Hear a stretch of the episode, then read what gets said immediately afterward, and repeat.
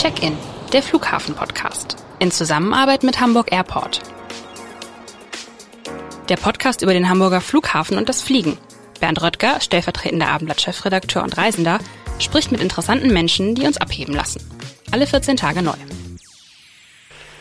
Ja, herzlich willkommen zu unserem Podcast Check-in. Mit mir im Podcaststudio sitzt heute Janosch Parey. Er ist der Chef des Geschäftsfliegerzentrums, wie es die Hamburger irgendwie, glaube ich, im, wie es der Volksmund nennt. Für sie hat es einen anderen Namen. Das, das General Aviation Terminal, Terminal ist ein Teil des Flughafens, aber ein ganz besonderer. Wenn Sie würden Sie es einmal so in so ein paar Sätzen vorstellen, was genau und was unterscheidet äh, dieses dritte Terminal von, von den anderen? Was, was machen Sie? Ja, guten Tag erstmal. Was machen wir? Ähm, Sie, genau. Wir machen im Endeffekt genau das Gleiche, wie es auch drüben im Hauptterminal ist, wie es den meisten bekannt ist, nur in deutlich kleinerer Form, weil wir deutlich weniger Gäste haben. Es gibt bei uns genauso eine Sicherheitskontrolle, es sind keine Unterschiede dort, was, was äh, den Zugang betrifft, nur es geht alles deutlich schneller. Der Flieger steht bereit, wenn Sie fliegen möchten. Und das ist, glaube ich, der größte Unterschied. Der steht sozusagen direkt vor der Tür in, in der Regel. Also für alle nochmal sozusagen, die, den, die, bei denen es noch nicht der Groschen äh, gefallen ist, das Geschäftsfliegerzentrum befindet sich quasi so zwischen Lufthansa-Technik und den, ähm, den normalen Terminals am, beim, beim Weg beim Jäger. So ist es. Ähm, das ist sozusagen das, ja, das Terminal, in dem sozusagen die Privatjets äh, ankommen, die Prominenten, äh, die Regierungschefs. Die Regierungschefs sozusagen, das sind sozusagen ihre, ihre Gäste. So ist es. Ähm, was war denn sozusagen so der, das letzte spannende, äh, der letzte spannende Gast, den Sie ähm, in Empfang genommen haben? Der letzte spannende Gast war erst vor einigen Tagen. Das war der indonesische Ministerpräsident, der zu Gast war. Das war es aber auch tatsächlich in letzter Zeit, weil es im Moment durch Corona, was Stars und Politiker betrifft, doch ziemlich ruhig geworden ist. Genau, irgendwie, glaube ich, vor ein paar Wochen war, kam noch Alexander äh, Zverev aus, aus, aus, Tokio. Genau, das war, genau. glaube ich, das Letzte, was, was ich so gelesen hatte. So ist es. Ähm, wie läuft denn das so, wie muss man sich das vorstellen? Wie läuft das ab, wenn so ein indonesischer Ministerpräsident ähm, äh, in Hamburg landet? Was ist da sozusagen der Unterschied zu äh, der Landung, die, die wir so erleben als, als normale Fluggäste? Der größte Unterschied ist, äh, dass es alles wirklich sehr schnell und sehr einfach geht. Ähm, die Politiker ab einem bestimmten Rang sind sowieso alle von sämtlichen Sicherheitskontrollen freigestellt. Das heißt, die Fahrzeuge zur Abholung werden aufs Vorfeld gebracht. Der Herr steigt aus seinem Flugzeug, begrüßt kurz, steigt ins Auto und wird direkt dorthin gebracht, wo er hin soll. Dann eben ins Rathaus zum Beispiel. Und dann ist das Ganze auch schon schnell erledigt. Also er muss seine Passkontrolle, muss nicht durch die Passkontrolle. Keine Passkontrolle, keine Zollkontrolle, nichts weiter. Nein. Und äh, wie muss ich mir das vorstellen? Haben Sie da sozusagen auch in Ihrem Terminal so einen roten Teppich, den Sie dann irgendwie gelegentlich, also vielleicht nicht immer, aber gelegentlich mal ausrollen? Gibt es das so im, im Arsenal? Im Arsenal haben wir ihn tatsächlich nicht, aber wir können einen ordern, was dann eben in bestimmten Fällen auch getan wird und dann liegt auch tatsächlich der rote Teppich dort, ja. Dann, wann wird das so gemacht? Irgendwie so, kann man sich das wünschen oder? Ähm Nein, das sind schon die sehr hohen Staatsgäste, bei denen das gemacht wird. Also der Minister, also Minister, also Kaiserkönige. So ist es. Okay. Ja. Die bekommen dann einen, einen ja. roten Teppich. Wie wird man ähm, Chef des, äh, des Geschäftsligazentrums, des General Aviation Terminals? Ähm, was hat Sie zum Flughafen gebracht? Ja, zum Flughafen gebracht hat mich meine Familie, weil von Kindheitstagen an war ich halt ständig dort. Ähm, mein Vater war über 40, fast 45 Jahre am Flughafen. Das heißt, schon als kleiner Mann bin ich immer mit, habe mir angeguckt, was es da so gibt, Interessantes. Und von dem, dementsprechend bin ich auch schon äh, von Kindheitstagen an irgendwie immer Richtung Flughafen gezogen worden. Und so ist es dann im Endeffekt auch gekommen, dass ich dort gelandet bin. Was hat Ihr Vater gemacht am Flughafen? Mein Vater war Leiter der Frachtabteilung, damals noch. und war dann nachher für Sonderaufgaben äh, zuständig am Flughafen, Strahlenschutz, Katastrophenschutz. Ja, kommen Sie, sind Sie wahrscheinlich als Kind auch schon mal mit, dem, mit Ihrem Vater äh, auf den Flughafen gekommen und dann sind Sie quasi vom, vom Flughafenvirus sozusagen in, infiziert worden oder das, ergriffen, das, ergriffen ja. worden, genau. Ergriffen ist besser, genau. Ja, Wunderbar. so ist es. Okay. Und haben Sie dann direkt beim, Sie haben ja wahrscheinlich nicht direkt beim Geschäftsfliegerzentrum äh, angefangen, sondern doch, vielleicht. Doch? Tatsächlich ja und, und nein. Ähm, ich habe ich hab dort angefangen zu jobben damals. Aha. Ähm, da gab's während der Schule, während des Studiums genau, oder? Da gab es mhm. noch die Jobmöglichkeit. So bin ich damals da reingekommen mit, mit Zeitverträgen, eben immer mhm. für halbe Jahre, so, sofern jemand gebraucht wurde. Aber das war dann im Endeffekt mein Schritt in die Flughafenwelt. Die Biografien scheinen sich so ein bisschen im Flughafen zu ähneln, weil Sie sind jetzt schon der Dritte, der sozusagen mit über die Familie, quasi wo das eigentlich so ein bisschen weitergeerbt wird und der übers Jobben äh, reingekommen ist. Das ähm, scheint ja doch irgendwie äh, sehr anziehend zu sein. Absolut, also so. es sind tatsächlich sehr, sehr viele, also ich merke es jetzt gerade bei, bei Auszubildenden, bei mhm. Praktikanten, das sind schon sehr oft Mitarbeiterkinder, die dann. Aber das ist ja toll, das ist auch ein tolles, äh, tolles Zeichen. Absolut. Wenn Sie, Sie machen das, seit wann sind Sie jetzt beim, beim Geschäftslegerzentrum? Seit 2003. No, das, seit 18 Jahren. Ja, also wenn man die Jahre die, vorher habe ich jetzt nicht mitgezählt. Also ursprünglich angefangen habe ich tatsächlich 96. Also mit dem mit Jobben. Dann kam noch genau. der Zivildienst dazwischen, ja. dann noch eine Tätigkeit in der Modellschau kurzzeitig am Flughafen und dann im Geschäftsfliegerzentrum. Wenn Sie so zurückblicken, ähm, wie hat sich das verändert? Also das, das, äh, die, Arbeit, die Arbeit im Geschäftsfliegerzentrum, aber auch ähm, vielleicht die, die Art die, die Gäste, die Sie, die Sie in Empfang nehmen in den hochgerechnet vergangenen zwei Jahrzehnten. Das ist ja schon eine lange Zeit. Da das stimmt. Ähm, das Witzige ist, die Gäste haben sich meiner Meinung nach eigentlich tatsächlich relativ wenig geändert. Liegt aber auch daran, dass wir tatsächlich einfach auch viele Gäste haben, die eben auch schon seit 20 Jahren dort sind. Also die ich auch kenne, seit ich meine ersten Tage hatte. Was sich gravierend geändert hat, sind einfach die Flugzeugtypen. Also als ich angefangen habe, hatten wir dort nur Propellermaschinen, Cessnas, Pipers, ganz viele halt einmotorige Kleinflugzeuge. Davon haben wir jetzt fest stationiert, sage ich jetzt mal in Hamburg. Das können Sie an, an zwei Händen abzählen. Es waren damals 40, 50 mindestens, jetzt sind es halt zwischen 5 und 10. Das stimmt, man sah die auch irgendwie ganz, zumindest wenn man an dem benachbarten Café mal saß, dann, ähm, dann sah man die eigentlich direkt davor stehen, ja. Ne? Ja, und das sind halt deutlich weniger geworden. Womit hängt das zusammen? Tatsächlich, viele von denen, die damals äh, eine Propellermaschine hatten, haben jetzt einen Jet. Ach so. Die sind immer noch da, haben sich einfach vergrößert. Okay, das ist. Äh, ja, es ist, ist, äh, es ist tatsächlich so. Also sehr, wirklich sehr, sehr viele sind einfach tatsächlich umgestiegen. Ähm, und im Endeffekt, ähm, die, die anderen sind einfach auf kleinere Plätze ausgewichen. Also Hamburg zählt sicherlich nicht zu den teuersten Plätzen. Trotz alledem zahlt man bei uns natürlich mehr, als wenn man mit seiner Cessna in Hartenholm, in Uetersen auf, auf irgendeinem kleinen Platz ja, in der Nähe steht. Und deswegen sind einfach viele auch äh, weggegangen. Okay. Mhm.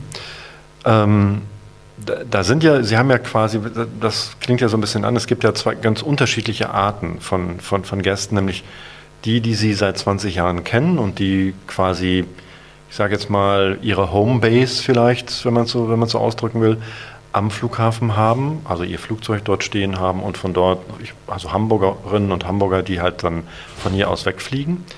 Ähm, und ähm, andererseits sozusagen die Gäste, die einfach sozusagen reinfliegen. Ist das sozusagen ähm, ist das eine, eine, größere, eine, größere, Zahl oder was sind, was sind das für, für, für, für Menschen, für Hamburger und Hamburger, die jetzt quasi ihr Flugzeug hier, hier haben? Sind das Geschäftsleute oder Sportpiloten? Was muss man sich darunter vorstellen? Ja, sowohl als auch. Also ähm, es gibt einen tatsächlich sehr hohen Anteil an, an Privatfliegern, äh, sagen wir jetzt einfach mal, wo die Herren es tatsächlich einfach privat nutzen, ob äh, für einen Wochenendtrip oder, oder eben ähnliches. Ähm, Aber wir haben auch einen sehr großen Anteil eben an, an tatsächlich an äh, Geschäftsfliegern und mittlerweile auch einen sehr, sehr großen Anteil an Charterverkehr. Also wir haben zwei ziemlich große Charterunternehmen jetzt auch bei uns, die riesig gewachsen sind und einfach auch mittlerweile sehr große Flotten haben. Und ähm, die machen schon, schon eine Menge aus. Also da kann, könnten wir beide dann theoretisch, wenn wir das Geld hätten, hingehen und sagen, wir würden gerne ein, ein Flugzeug chartern und damit sonst wohin fliegen. So ist das. So, das ist quasi ja, das, genau. das, das Modell, okay. Ähm, wie viele, ich sage jetzt mal, wie viele Leute haben sozusagen so ihr eigenes Flugzeug so am, am äh, bei Ihnen? Also bei uns feststehen, äh, tun im Schnitt so um und bei 40 Flieger. Mhm. Wie gesagt, kleinster Teil davon sind mittlerweile noch Propellermaschinen. Wir haben zwei Hangar auch bei uns, da stehen sie auch mit drin. Ähm, die meisten sind aber eben größer geworden. Mhm. Die, genau, die stehen dann da, da draußen, okay. Ähm, wenn Sie, wenn Sie mal so zurückblicken, ähm, was waren sozusagen, was sind, was waren so spannende Gäste, die, die Sie, die Sie in Empfang genommen haben? Also jetzt nicht in der jüngeren Zeit, da haben Sie ja schon gesagt, okay, ist durch Corona ein bisschen weniger geworden gerade, wird sich ja wieder ändern, hoffen wir ähm, mal. Ähm, aber in den 20 Jahren, da sind ja eine ganze Menge spannender Menschen nach Hamburg gekommen. Während G20, davor. Ähm, was waren so für Sie so die so Highlights? Also G20, wo Sie es gerade angesprochen haben, auch wenn es jetzt gar nicht unbedingt äh, nur auf den Bereich der allgemeinen Luftfahrt, also aufs Geschäftsfliegerzentrum zu beziehen ist, war, war glaube ich, schon mit Abstand das, das Aufregendste und Spannendste, was man so am Flughafen. So viele Gäste hatten Sie nie, ne? oder? So viele Gäste und vor allen Dingen einfach so wahnsinnig viele große Flugzeuge, die wir dort geschachtelt und gestapelt haben. Ähm, das war, glaube ich, schon eine Meisterarbeit auch vom Flughafen, wie wir das alles geregelt haben. Sind die sozusagen die, die Staatsfrauen und Männer, sind die quasi alle über das Geschäftsfliegerzentrum dann raus? Ja, weil die gehen ja nicht durch normale, das normale Terminal, oder? Ja, also die waren sowieso alle von den Kontrollen freigestellt. Mhm. Ne? Das heißt, ähm, im Endeffekt da war gerade die Koordinierung der ganzen Abholerkolonnen. Das war zusätzlich zur Abstellung der Flugzeuge die nächste äh, ziemliche Herausforderung. Also die Air Force One ist nicht direkt bis vor, bis vor ihre Tür äh, gefahren? Äh, Nein, die Air Force One hatten wir sowieso ein Stückchen abseits geparkt. Die stand oben bei der Lufthansa. Die hatten da ihren ganzen eigenen Bereich. Lag aber auch daran, dass ja nicht nur die Air Force One da steht, sondern, sondern eben auch ein paar Hubschrauber und. Äh, die waren mit mehr Sachen hier, ne? Genau. Die hatten absolut ein bisschen mehr dabei, ja. Okay. Und äh, jenseits von, ähm, gibt es da so ein besonderes Erlebnis, was Sie aus diese, in diesem, äh, während G20 so in, der, in Erinnerung haben? Wie viele rote Teppiche hatten Sie da? Brauchten Sie oder? Also wie viele hatten, kann ich Ihnen nicht sagen, aber es waren viele. viele, okay. Es waren auf jeden Fall viele. Ähm, aber ich habe tatsächlich, also von, von den Politikern habe ich nicht so wirklich viele gesehen, weil ich eben mit anderen Aufgaben die mussten organisieren im, im Ich war einfach unter anderem für die Kolonnen zuständig, dass die rechtzeitig am richtigen Flieger sind und die Zuordnung und Zuteilung davon. Und damit hatte ich dann doch auf jeden Fall genug zu tun. Ja, da war ja eine Menge Verkehr auf dem, äh, auf, auf, auf, dem Vorfeld. Ne? In der Stadt sowieso, das war, das habe ich damals mit, ja, eher mitbekommen, wie kommen die dann alle sozusagen vom Flughafen äh, zum, äh, zur Messe. Ähm, und ähnlich war, sah es wahrscheinlich auf dem Flughafen äh, auch aus. Wenn Sie jenseits von G20, was ja sozusagen das, äh, da war so viel Besuch bei Ihnen wie, wie sonst nie, ähm, wenn Sie so länger, wenn Sie so ein bisschen weiter zurückgucken, also wenn ich mir so überlege, wer war so alles da, ähm, wollen Sie mal so ein paar Namen nennen? Ein paar Namen. Äh, Tom Cruise mit Nicole Kidman damals noch gemeinsam. Ah. ähm, ja, Sänger waren einige von Anastasia über Robbie Williams, ähm, die Foo Fighters, Iron Maiden, immer wieder sehr spannend, weil die mit ihrem eigenen Flieger kommen. Ähm, ist der, wie muss man das vorstellen? Ist der dann, hat der eine besondere Lackierung dann auch? Oder ist naja, das Iron Maiden haben ja ihr, ja. ich will jetzt nichts Falsches sagen für die Iron Maiden-Fans, aber die haben ja ihr bestimmtes äh, Monsterchen da immer sichtbar ja. und das ist auch riesengroß auf dem Flieger. Ah, genau, okay, das. Das erkennt, also den Flieger erkennt man sofort. Den Flieger erkennt man. Fliegen tut der Sänger. Ach. Ja, der hat eine eigene Lizenz. Der fliegt dieses große Flugzeug, ist eine Boeing 757, also wahrscheinlich etwas, womit Sie und ich vielleicht schon mal in Urlaub geflogen Oh, sind. wow. Da haben die dann ihr ganzes, ja, gut, haben Die sie haben so ziemlich alles einfach dabei. Praktisch. Ja, absolut. Und Weltmeisterschaft, äh, wann war sie? 2006. Die war natürlich auch ganz spannend, ähm, da ja eben auch einige Spiele in Hamburg ausgetragen wurden. Haben sie dann die Fußballmannschaften in. Da haben wir in dann natürlich auch die Fußballmannschaften bei uns gehabt, ja. Gut. Und ähm, das ist ja schon mal ein, super spannender, spannender Einblick, weil sozusagen mit dem eigenen Flugzeug ist die absolute Ausnahme, oder? Also so wie sowas wie Iron Maiden oder ähm, Dass sie wirklich ein ganz eigenes haben, ist die Ausnahme, ja. ja. Ja. Und dann auch noch mit einer eigenen, mit einer speziellen Lackierung. Das äh, klingt cool. Ähm, neben Sängern und, ähm, äh, und Politikern, ähm,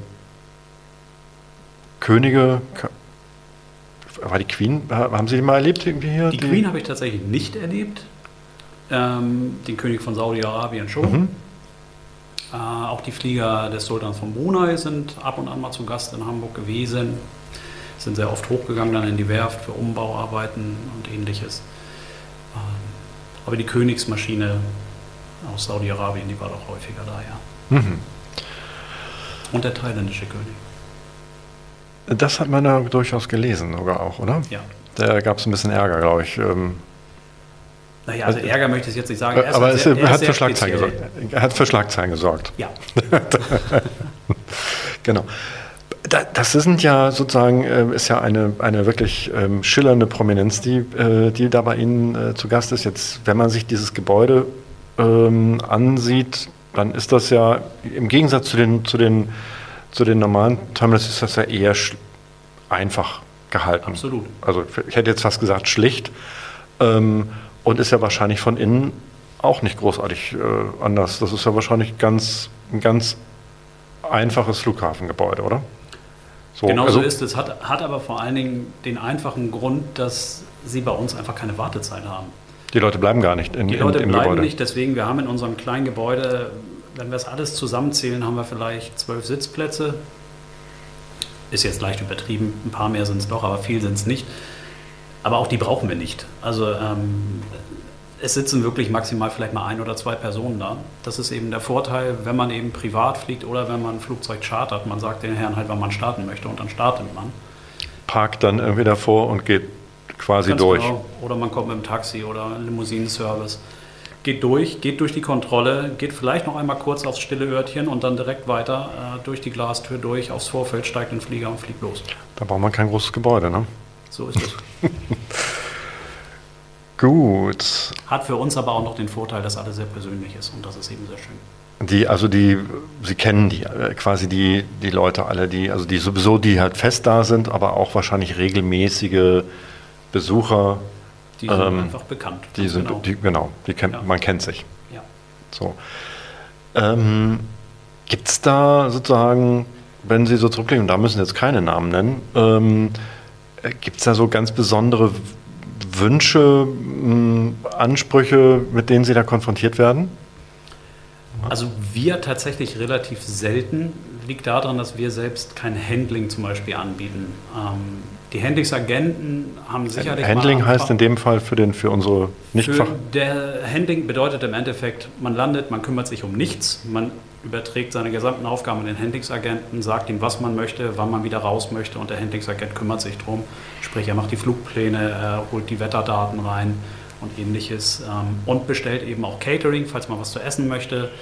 Oder eben auch spezielle Zeitungen. Das sind so Sachen, die ich mitbekomme, dass ab und zu ein Handlingsagent dann los muss und äh, eine ganz spezielle Zeitung aus China besorgen muss. Irgendwo. Also ich dachte, das Hamburger. Abendblatt, das haben Sie ja natürlich Hamburger da. Abendblatt wird sicherlich auch gefragt, natürlich. Aber das würde ich jetzt nicht als speziell bezeichnen, Nein. weil da kommen wir relativ einfach an. Ähm, das sind so Besonderheiten. Ansonsten gibt es natürlich nochmal sehr ausgefallene Sachen wie ein bestimmtes Stück Fleisch muss eingeflogen werden, was man abends essen möchte. Das ist schon ein paar Jahre her, aber Okay. auch sowas gab es dann, ja. Das wird dann, wenn das, wird das dann quasi an Bord gegessen während des Fluges oder, oder, wird, oder wird das bei Ihnen äh, in, in, dem, in dem Geschäftsfliegerzentrum gegessen? Oder im Hotel? Weder noch, genau. Ah, Im okay. Hotel oder es wird halt in, in äh, die gastronomische Einrichtung gebracht, die der Herr gewählt hat und dann wird es dort für ihn zubereitet. Okay, ja, das, äh, ist in der, das ist in der Tat ungewöhnlich. Normalerweise geht man in ein Restaurant und isst das, das was es dort ja. äh, gibt, aber oh, gibt es halt. Ähm, Sie hatten ja von, zu Eingangs gesagt, irgendwie es gibt äh, sind deut, das deutlich kleinere ähm, Terminal. Wie muss ich mir das in den, in, den, in den Zahlen vorstellen? Wie viele Starts und also 40 Flugzeuge sind da, aber wie viele Starts und Landungen ähm, haben Sie so im Jahr normalerweise? Also jetzt, ich weiß gar nicht, hat das für Sie einen Unterschied gemacht eigentlich? Ähm, eine Frage nach der anderen. Also wie, ich kann aber beides in einem beantworten. Also wir kommen äh, der Einfachheit halber, ähm, wir kommen pro Tag auf um und bei 50 Flugbewegungen. Ja, das ist aber doch eine Das ist unser Schnitt so ähm, aufs Jahr gesehen. In den Sommermonaten mhm. sind es natürlich mal mehr, weil dann eben auch ein paar schöne Wetterflieger dazukommen. Das sind dann eben tatsächlich mhm. die Kleinen, die nur bei gutem Wetter unterwegs sind. Im Winter können es mal weniger sein, hat sich aber gravierend geändert. Früher war es ein ganz riesiger Einschnitt im Winter. Mittlerweile ist es für die Jets absolut unwichtig, wie das Wetter ist. Wenn die Passagiermaschinen fliegen, dann fliegen auch die Jets. Mhm. Deswegen ist da der Einschnitt nicht mehr so groß. Äh, jetzt habe ich aber Ihre zweite Frage wieder vergessen. Die zweite Frage, äh, die habe ich auch noch nicht ganz ausgesprochen. Die ging eigentlich ähm, in die Richtung, ähm, macht, hat das sozusagen, hat Corona für Sie einen Unterschied gemacht? Das, die wollte ich eigentlich dann anschließen, aber das, sofort passt das ja. Ähm, nein, tatsächlich nicht. Also wir hatten ganz klar, als Corona ausgebrochen. Ich weiß nicht, ob es der richtige Ausdruck ist. Also im März letzten Jahres, mhm. ähm, da ging ja so langsam alles los. Da war auch bei uns, äh, da gab es Flugverbote fast überall. Das hat natürlich auch die allgemeine Luftfahrt getroffen. Das heißt, wir hatten schon so ein, zwei Monate, wo unsere Zahlen komplett unten waren, wie überall. Mhm. Haben das allerdings kompensiert und sind am Ende des Jahres im Endeffekt äh, auf so ziemlich dieselben Zahlen gekommen, sogar noch einen Ticken mehr als 2019. Ist aber auch relativ einfach zu erklären, weil wer sich leisten kann und fliegen möchte, besser Abstand halten kann man nicht. Nimmt man eben einen Privatjet, dann chartert man sich eben einen Flieger. Da guckt ja dann doch das große Terminal, wahrscheinlich der große Flughafen, ganz neidisch auf, auf, auf, den, auf das kleine Terminal, oder? Wie, wie schnell sie dann sozusagen da durch die äh, ja, also durch diese Krise. Krise war anderthalb Monate. ähm, wir haben die Krise ja, sozusagen hinter uns gelassen, ist, ist der falsche Ausdruck. Nein, also die Krise ist natürlich da, aber, aber sie ist tatsächlich in den Flugzahlen bei uns ist sie nicht zu mhm. sehen. Ja, aber das ist, das ist ja interessant. Also das ähm, bekommt man ja sonst gar nicht, äh, ja, gar, nicht, gar nicht so mit. Sie sprechen ja immer von allgemeiner ähm, äh, Luftfahrt. Ähm, da haben wir zwei Bereiche, haben wir gerade schon, schon genannt. Das sind die Privatflieger, sage ich jetzt mal, die ihre eigenen Flugzeuge stehen haben. Das sind die Besuche da gibt es ja wahrscheinlich noch mehr, was dazu gehört, oder? Oder haben wir jetzt noch sozusagen so ganze Bereiche ausgeklammert? Also allgemeine Luftfahrt ist einfach der passende Ausdruck. Früher sagte man ganz gerne Kleinluftfahrt und Großluftfahrt. Das ist halt jetzt mehr von der Großluftfahrt und die allgemeine Luftfahrt äh, mehr dazu geworden. Weil die Kleinluftfahrt ist halt nicht klein. Also es landet bei uns genauso ein Jumbo, eine 747 wie, wie auch in der Großluftfahrt. Deswegen ist genau. allgemein doch passender als klein. Ja, definitiv. Ähm, was dazu gehört, ist tatsächlich so ziemlich alles, was Sie am Himmel sehen. Also ähm, wir haben natürlich auch Hubschrauber bei uns in der Halle. Die Rundflüge gehen auch bei uns ab. Ähm, die Geschäftsflieger gehen bei uns ab. Die Charterverkehre gehen bei uns ab. Von groß bis klein. Und eben auch die reinen Privatverkehre. Also es ist wirklich, bei uns ist es einfach eine bunte Mischung. Hubschrauber, sind das dann auch sozusagen Privatleute, die einen Hubschrauber haben oder sind das Firmen, die, die, die Sie dann quasi auch betreuen, äh, was die äh, anwirft? Sowohl als auch. Also wir haben ein, zwei Hubschrauber in der Halle, die wirklich rein privat betrieben werden. Ausschließlich, ähm, weil die Herren einfach gerne, das ist halt deren Hobby. Okay. Ähm, und andere sind einfach in der Halle, die wirklich rein ähm, als Charterverkehre oder für Rundflüge zur Verfügung stehen habe ich das mal richtig. Ich habe vor, vor, vor ein paar Jahren habe ich mal äh, in dem benachbarten Café dort ähm, abends war da eine, eine, Feier und dann kamen irgendwann spät abends kamen dann zwei, ich hätte jetzt so gesagt, es waren Piloten ähm, äh, rein, die ähm, warteten sozusagen auf einen Flug bei, bei ihnen, also dass sie, ein, dass sie starten können, ähm, um Organe äh, abzuholen, hinzubringen, ich weiß es nicht mehr genau. Ähm, das ist auch etwas, was sozusagen bei Ihnen mit, mitläuft. Ja, eigentlich unangenehm, das zu vergessen, aber ja, natürlich. Also die Hospital Flights, die Ambulanzflüge. Mhm. die sind äh, auch bei uns angesiedelt. Genau, wahrscheinlich ja auch, wenn sozusagen Leute zurückgebracht werden oder so. Oder ist das, das läuft auch nicht über das große Terminal, das läuft Nein, nein, auch das, bei, das, auch läuft bei, Ihnen. uns. Und im Endeffekt dann ja auch natürlich, also wenn nötig, was glücklicherweise nicht immer der Fall ist, aber leider doch viel zu oft mit dem Krankenwagen, dann kommen die Krankenwagen natürlich direkt aufs Gelände, dann äh, wird direkt dort umgeladen. Manchmal sind es auch nur in Anführungszeichen Ärzteteams, die geflogen werden. Manchmal auch gemeinsam mit dem Herz. Das sind dann eben die Spezialisten, die nehmen das Herz hier heraus sozusagen, fliegen dorthin, wo es gebraucht wird und dann wird es auch dort gleich wieder eingepflanzt. Also es ist schon, ähm, Ambulanzflieger ist, ist, auch schon tatsächlich ein gewisser Anteil bei uns in Hamburg, also es sind nicht wenige. Mhm. Das sind auch die, die äh, auch Tag und Nacht natürlich starten und landen können. Ach genau, da gibt, dann haben die wahrscheinlich auf die Maschine gewartet und nicht darauf, dass sie starten dür dürfen in dem Nee, Fall. die dürfen starten, Immer. wann sie möchten. Die haben auch immer Vorrang. Also selbst wenn sie dann mal sehen, dass so eine kleine irgendwie gerade erst losrollt auf dem Vorfeld und da stehen da drüben drei in der Großluftfahrt und warten und die Kleine wird vorgelassen direkt, dann können sie davon ausgehen, dass das ein Ambulanzflieger ist, weil der hat natürlich immer Vorrang. Äh, Interessanter Tipp, wenn man das mal, wenn man das mal beobachtet. Ähm, das bedeutet ja eigentlich, dass Sie, das normale Terminal schließt ja dann irgendwann. Bei Ihnen ist aber irgendwie dann im Grunde genommen rund um die Uhr äh, besetzt oder Nein. nicht? Also wir, wir sind auch nachts Mhm. zu. Ähm, was aber rund um die Uhr da ist, ist äh, ein Kollege der Verkehrsaufsicht, diese netten gelb-schwarzen Autos, die auf dem Vorfeld Mhm. rumfahren und die Flieger zur Position bringen. Der ist zwar eigentlich vom Hauptterminal bzw. Hauptvorfeld drüben, ist in der Nacht dann aber auch bei uns zuständig. Das heißt, wenn ein Ambulanzflieger kommt, dann nimmt er ihn entgegen, stellt ihn ab und bringt die Herren dann, wenn sie möchten, auch noch ins Gebäude rein oder er bringt eben den Ambulanzwagen ran und Ambulanzwagen wieder raus. Also Also, so- es ist auf jeden Fall immer gewährleistet, dass Das- das alles funktioniert. Ja, genau, genau. Das ist also im Prinzip so eine Art Notdienst. Genau. Wenn, wenn man es dann, wenn man es dann so. Ähm, Er ist so- sowieso da und macht Mhm. das eben in seiner Tätigkeit dann mit. Genau, und so oft kommt das ja wahrscheinlich nicht vor, oder? Auch öfter als man denkt. Echt? Ja. Okay, gut, das ist jetzt die, die nicht so schön, die schillernde Seite hatten wir, wir hatten, haben jetzt die nicht so schöne Seite. Ähm, wenn Sie, äh, haben, haben Sie Kinder? Ich habe einen Sohn, ja. Ein Sohn. Fängt er auch beim Flughafen an oder arbeitet er beim Flughafen schon? Also noch ist er zu jung zum so. Arbeiten. Ob er das später tut, muss ich gestehen, ich habe keine Ahnung. Er ist jetzt zwölf Na, okay, das und ist noch er will ganz viel und ganz wenig und ähm, im Moment ist, ist Skateboarden Nummer eins und das wird er jetzt auch professionell machen. In Zukunft ist sein aktueller Plan. Okay. Ja, also ich Nee, lasse ihn träumen. Nein, dann nach- ist es, dann ist genau, es äh, er hat noch zu, Zeit. zu früh. Aber ähm, mal gucken. Ich, wir, wir sprechen uns in ein paar Jahren wieder mal sehen, ob. Äh, Also ich ähm, möchte ob- jetzt auch nicht verneinen, ich kann es mir durchaus vorstellen. Mhm. Ja. Sehr gut.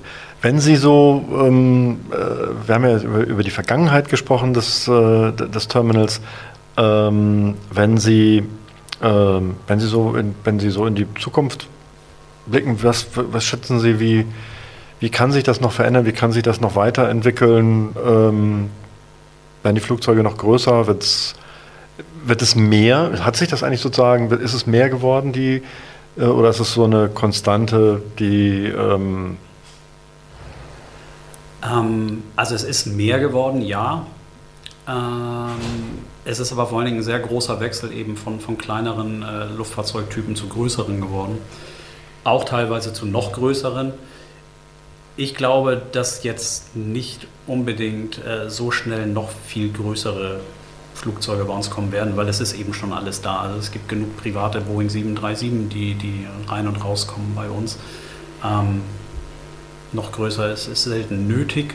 Ähm, deswegen, ich glaube nicht, dass das so viel größer wird, aber ich denke eben, dass genau in diesem Spektrum vom kleinen Jet bis zum großen, dass dieses Mittelstück, da wird es immer mehr geben, da kommen auch immer mehr Hersteller auf den Markt. Und da ist der Wechsel schon von, von halt seinem 14 Meter langen Flugzeug dann der Schritt zum 16 Meter Flugzeug. Der ist auf jeden Fall einfacher, als wenn man gleich eins für 30 Meter nimmt. So, und diese Schritte merkt man tatsächlich schon. Also es ist, sie werden immer noch größer, die früher ganz klein waren. Ob dieser Schritt so weitergeht, ich denke schon. haben Sie selber mal darüber nachgedacht, einen, einen, einen Flugschein äh, zu machen oder, oder haben Sie vielleicht sogar einen? Ich habe keinen, habe aber tatsächlich mal drüber nachgedacht, einen zu machen. Ähm, ja, warum ich es nicht gemacht habe, kann ich Ihnen eigentlich gar nicht direkt sagen. Irgendwie Ja, wenn man so nah dran ist wie Sie und, Ja. äh, und die wahrscheinlich die, die begeistert, ne, die, Sie haben ja dann quasi unter Ihren Kunden sind doch wahrscheinlich total begeisterte Fliegerinnen und Flieger. Ähm, und da dachte ich, okay, das liegt nahe, aber Nein, ich, ich weiß es tatsächlich nicht. Also ich, ich, ich liebe die Arbeit und ich liebe es auch am Flughafen zu sein. Aber das Fliegen selbst, es interessiert mich sehr. Aber es hat bisher halt einfach nicht dafür ausgereicht, dass ich mich dazu durchgerungen habe, dann auch meine eigene Fluglizenz zu machen. Es hängt eben auch sehr viel dran. Man muss eben einfach viel Zeit investieren, selbst wenn es nur ein Hobby ist. Und äh, ich weiß, dass ich das letzte Mal intensiv darüber nachgedacht habe, als meine Frau schwanger war. So, und da war Ja, es dann Zeit sowieso dann- erstmal erledigt. ja, das ist klar. Das, So, und deswegen war das dann tatsächlich erstmal kein Thema mehr. Und jetzt aktuell habe ich halt auch tatsächlich einfach nicht drüber nachgedacht. ja, ähm, äh, gut, aber Sie sind da schon mal, schon mal auch mit so einem, mit so einem kleinen Flieger ähm, mit, mitgeflogen wahrscheinlich, ne? So. Selbstverständlich, ja. Ja, ne, dass, äh, dass, sie macht mal ja jemand, Spaß. dass sie ja immer jemand mitnimmt. Das, das, ne? Ja, und so. das macht ja auch Spaß. Genau. Also da kann man ja nichts gegen sagen. Wie sieht denn so eigentlich ein normaler Arbeitstag bei Ihnen aus? Wie muss man sich das vorstellen, wenn Sie morgens zum Flughafen fahren? Ja, das Schöne ist, bei uns passt normal eigentlich überhaupt nicht, weil es gibt bei uns keine wirklich normalen Arbeitstage. Wir kommen an, wir fahren die PCs hoch, wir fangen dann an, die eingehenden Flugpläne zu bearbeiten oder eben auf die Liste zu schauen, wer denn von unseren äh, ansässigen Kunden hinaus möchte. Das melden die das so vorher an oder kommt man auf die Idee und sagt, Mensch, ich habe gerade mal eine Stunde, ich, ich drehe mal eine Runde. Ja, leider gibt es auch das. Das ist für uns natürlich etwas problematisch immer, weil ähm, da natürlich auch Personal gebunden ist. Also umso mehr Vorlauf wir haben und wir es planen können, umso einfacher und besser ist es für uns. Also wer ein bisschen Rücksicht nimmt, der kündigt das an. Viele können es aber auch nicht, muss man auch dazu sagen. Wenn es eben ein Spontan-Charter ist, äh, die werben damit vom Anruf bis zum Start eine Stunde, dann äh, gibt es halt wenig Zeitfenster. Ähm, dementsprechend unser, unser Arbeitstag ist tatsächlich immer unterschiedlich. Deswegen sagte ich eben, normal passt nicht, weil wir wissen wirklich nie, ob wir an dem Tag 20 Flugbewegungen haben oder wir kommen zur Arbeit und haben dort einen, einen Tag, äh, wie er schon Ewigkeiten nicht mehr war, mit 130, 140, 150 Oh, da kommen Sie aber richtig ins Schwitzen dann. Ne? Absolut, ja. Deswegen, also man weiß es tatsächlich einfach nie. Wir wissen, was für einen Schnitt wir haben, aber Aber dazwischen gibt es dann sozusagen richtige Aussetz, äh, Ausreißer nach oben Ja. und vielleicht auch mal nach unten. Ähm, wenn ich, wenn jetzt sozusagen, Sie sagten das gerade, ähm, das wird angemeldet, ruft dann jemand bei Ihnen an oder gibt's oder wie muss man sich das vorstellen? Äh, wird, gibt das irgendwie elektronisch? Schreibt eine Mail oder keine Ahnung? also natürlich gibt es die elektronischen Möglichkeiten, äh, auch per Mail. Aber äh, da wir tatsächlich sehr guten Kundenkontakt haben zu allen unseren Kunden, läuft das tatsächlich fast alles telefonisch. Also es gibt einen, das weiß ich, der schickt halt gerne einen Fax. Das ist für ihn einfacher, da stehen aber gleich seine nächsten Flüge drauf, die er hat. Ähm, ansonsten läuft es tatsächlich telefonisch. Oder noch persönlich vor Ort, weil im Normalfall ist die Crew ja immer früher da.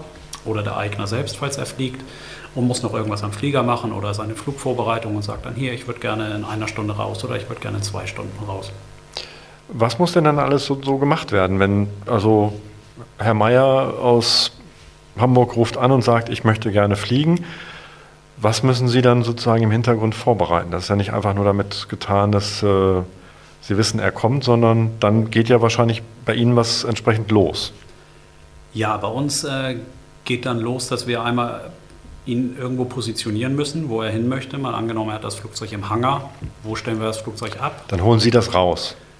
Und der zweite Mitarbeiter geht los und zieht das Flugzeug dann mit einem von unseren Flugzeugschleppern oder den Helikopter, was auch immer gewünscht ist, dann aus der Halle raus, genau. Und ähm, also sowas sozusagen, dass der Flug irgendwo angemeldet wird, das muss, das muss quasi, das muss er ja selber machen, ne? Ja, So, also quasi beim, beim Tower oder bei der Flugsicherung oder er muss sowas. einfach ne? seinen Flugplan schreiben, das wird ins System eingespielt und somit Genau. wissen dann alle und auch wir Genau. Bescheid. So, dass das Flugzeug voll betankt ist, ist auch nicht Ihr Ding. Oder, oder organisieren Sie sowas auch für. Ja, also es gibt viele Kunden, die uns anrufen und sagen halt, ich möchte gerne zwei Stunden Mhm. raus und ich müsste noch tanken, würdest du mal bitte anrufen, er soll voll machen. Okay. Klar, dann Äh, rufen organisieren wir dort Sie an und bestellen, bestellen den Tanker für ihn natürlich. Aber die Abrechnung und ähnliches des Tankers, das läuft alles äh, komplett ohne uns. Ähm, in Ihrem Team, ich weiß gar nicht, wie viele Mitarbeiterinnen und Mitarbeiter haben Sie am GATT? Zehn Stück haben wir da. Zehn Mitarbeiterinnen und Mitarbeiter. Ja. Männer und Frauen, hoffe ich. So ist es. Super. Ähm, was machen die? Was, was gibt es da sozusagen für Aufgaben? Was machen die alles? Also im Endeffekt ist es äh, aufgegliedert in drei Aufgaben. Wir haben einmal unsere Leitstelle vorne besetzt, ähm, wo die Start-Landezeiten gepflegt werden. Also da ruft man dann noch an oder? Genau. Okay. Das, da werden eben nicht nur die Start-Landezeiten gepflegt, sondern ist auch fürs Telefon zuständig, mhm. ist Ansprechpartner für die Kunden. Bei uns wird noch häufiger mal bar bezahlt, wenn es kein Kontoinhaber ist. Also bar muss jetzt nicht Bargeld sein, aber mit Karte oder ähnlichen. Dann wird von äh, dem Mitarbeiter oder der Mitarbeiterin dann die Rechnung vorne erstellt und auch das Geld kassiert. Das ist der eine Posten. Plus natürlich äh, Disponierung der Flugzeuge. Also gucken, wo haben wir Platz, wo kommt was hin, wann kommt wer. Ähm, der zweite ist der Follow Me. Wir haben einen eigenen Follow Me bei uns. Äh, also Follow Me ist sozusagen äh, dieses, dieses, nette gelb-schwarze ja, Auto, genau. was Sie auf dem Vorfeld kennen, mit dem Blinklicht hinten drauf. Wenn ein Flieger landet, gehen die Lämpchen an. Steht nicht Follow Me hinten drauf, deswegen tragen sie auch diesen Namen und dann ähm, folgt das Flugzeug und wird eben zur Parkposition und geleitet. Da haben Sie einen eigenen, der quasi ihre, ihre, sich um Ihre Flieger kümmert. So ist es. Wir haben einen eigenen, der ist auch einen Ticken größer als die vom Hauptvorfeld, hat den einfachen Grund, dass wenn kein Handling, was ich vorhin erwähnte, ähm, gebucht wird, sprich ähm, keine externen Kräfte noch dazugezogen werden zur Hilfe, dann äh, sind wir für den Transport der Passagiere und auch für die Crew zuständig. Deswegen haben wir einen etwas längeren Wagen, etwas größeren. Also normalerweise sind das so, so VW-Busse, ne? So, genau. Okay. Aber, das gibt es ja auch mit langem und kurzem Radstand. Okay, alles klar. Das, äh und in besserer und schlechterer Ausstattung. Und dementsprechend der bei uns ist einfach etwas netter und etwas größer und etwas geräumiger, dass also wir eben ist, auch Passagiere mitnehmen können. Ist dann gleichzeitig der Flugzeug, äh, Flughafenbus sozusagen, der kleine? Der kleine Flughafenbus. Genau. Also wenn jetzt ein großer Flieger kommt mit 40, 50 Gästen an Bord, dann bestellen wir natürlich einen äh, bei, bei der Firma Stars. Aber äh, ansonsten die kleinen Transporte, die machen wir selbst. Ja. Genau. Ähm, so, dann haben wir sozusagen diese Leitstelle, das Follow, den, den Follow Me. Und dann haben wir noch einen dritten. Und das ist der sogenannte Hallenwart. Der ist bei uns eben für die beiden Hangar zuständig. Zwei Stück haben wir bei uns ist dort fürs Einhallen der Flugzeuge, Aushallen der Flugzeuge zuständig oder auch, falls ein Umschlepp benötigt wird, rüber auf unser Vorfeld 2, also auf eine Außenposition, dann ist er derjenige, der das macht. Dazu haben wir zwei verschiedene Flugzeugschlepper bei uns, einen Dieselschlepper und einen Elektroschlepper, haben beide Vor- und Nachteile. Der Dieselschlepper kann zum Beispiel deutlich größere Flugzeuge ziehen, was der kleine mhm. nicht schaffen würde. Und ist auch ähnlich, wie, wie man es vielleicht mal gesehen hat, auch in der Großluftfahrt. Es gibt ja einige, die so eine Schleppstange dazwischen mhm. haben. Das sind bei uns die Dieselschlepper, also auch bei uns jetzt. Und äh, es gibt die stangenlosen Schlepper, die das. Die, die Reifen quasi so greifen oder so, ne? Genau, und bei uns ist der Unterschied zur Großluftfahrt einfach, dass wir ähm, tatsächlich einfach so eine Metallplatte haben, wo wir das Vorderrad raufziehen und dann wird bei uns die Metallplatte angehoben. Ah, okay. Und äh, das Rad einfach mit dem Seil gesichert, dass es nicht runterrutschen kann. Mhm. Ähm, stehen die, die Flugzeuge stehen alle im, im Hangar, da muss wahrscheinlich irgendwie immer umrangiert werden, wenn der äh, Eigner von dem Jet ganz hinten links in der Ecke los will und dann stehen da wahrscheinlich ja noch andere da, davor. davor. Das, weil es ist ja wahrscheinlich schon eng, eng bepackt dann bei. Äh, ja, natürlich. also es ist schon ordentlich gestapelt. Gestapelt, nein. Ah ja, gestapelt ist der falsche Ausdruck. Nein, aber wir haben schön geschachtelt. Das mhm. ist der richtige Ausdruck. Genau, damit, damit möglichst viele Flieger äh, reinkommen. Das sind sozusagen diese, die, sind das die Hallen, die direkt daneben genau. sind? So, also quasi zwischen Ihnen und der, der Lufthansa-Technik dann noch, ne? Ganz genau. Okay. Und ähm, ja, äh, und wie lange geht dann so ein Tag? Also wann, wann fangen Sie so morgens an oder wann fängt das Geschäftsfliegerzentrum an und wann sind das die gleichen Zeiten wie, äh, wie beim großen Terminal oder Nein. ist es ein bisschen anders? Also bei uns öffnen sich die Türen um 5.30 Uhr, sprich eine halbe Stunde bevor man denn fliegen kann. Ähm, und zugemacht wird bei uns um 23.30 Uhr. Okay, das ist ja. Also sprich halbe Stunde vorher, halbe Stunde mhm. danach. Weil sie nicht so viel Vorlauf äh, brauchen dann, ne? Ja, so. wir haben im Endeffekt haben wir ja auch, ähm, also wenn jemand um, um 6 Uhr starten möchte, dann gibt er das einen Tag vorher durch macht nur Sinn. Ähm, wo dann natürlich die Spätschicht für die Frühschicht im Normalfall vorarbeitet, sprich die sorgen dafür, dass das Flugzeug vorne steht. Das heißt, derjenige, der dann um 5.30 Uhr kommt, der muss jetzt nicht noch erst die halbe Halle ausräumen, um an dieses Luftfahrzeug ranzukommen, sondern Der das macht das Hallentor auf, setzt den Schlepper ran, zieht das Flugzeug raus und macht das Tor wieder zu. Stehen die eigentlich alle in der Halle mit, mittlerweile oder, oder kann man auch einfach draußen stehen lassen? Oder ist, kommt das den Fliegern nicht so, bekommt denen das nicht so? Naja gut, also ähm, überlegen Sie sich, dass Sie sich gerade ein niegelnagelneues Auto gekauft haben und haben jetzt die Möglichkeit, in, in einer Garage zu parken. Ich würde die Garage nehmen. draußen. Genauso ist es auch bei uns. Bei uns ist nur das Problem, dass natürlich deutlich mehr in die Halle möchten, als wir Platz haben. Also müssen ein paar, für also die gibt es keinen Platz müssen mehr. draußen stehen oder eben sonst tatsächlich leider auf einen anderen Flughafen ausweichen.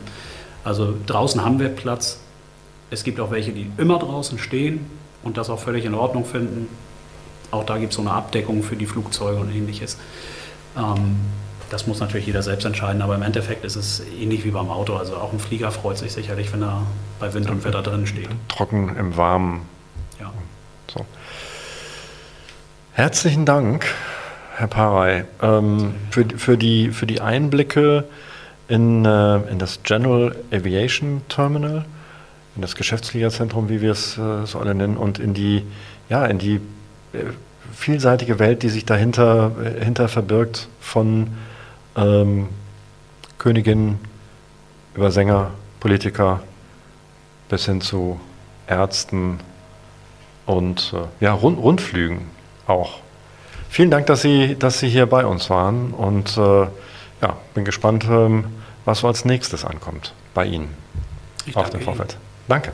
Danke.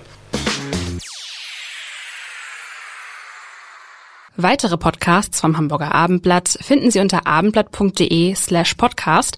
Dort finden Sie auch alle Informationen zu unserem Podcast Newsletter.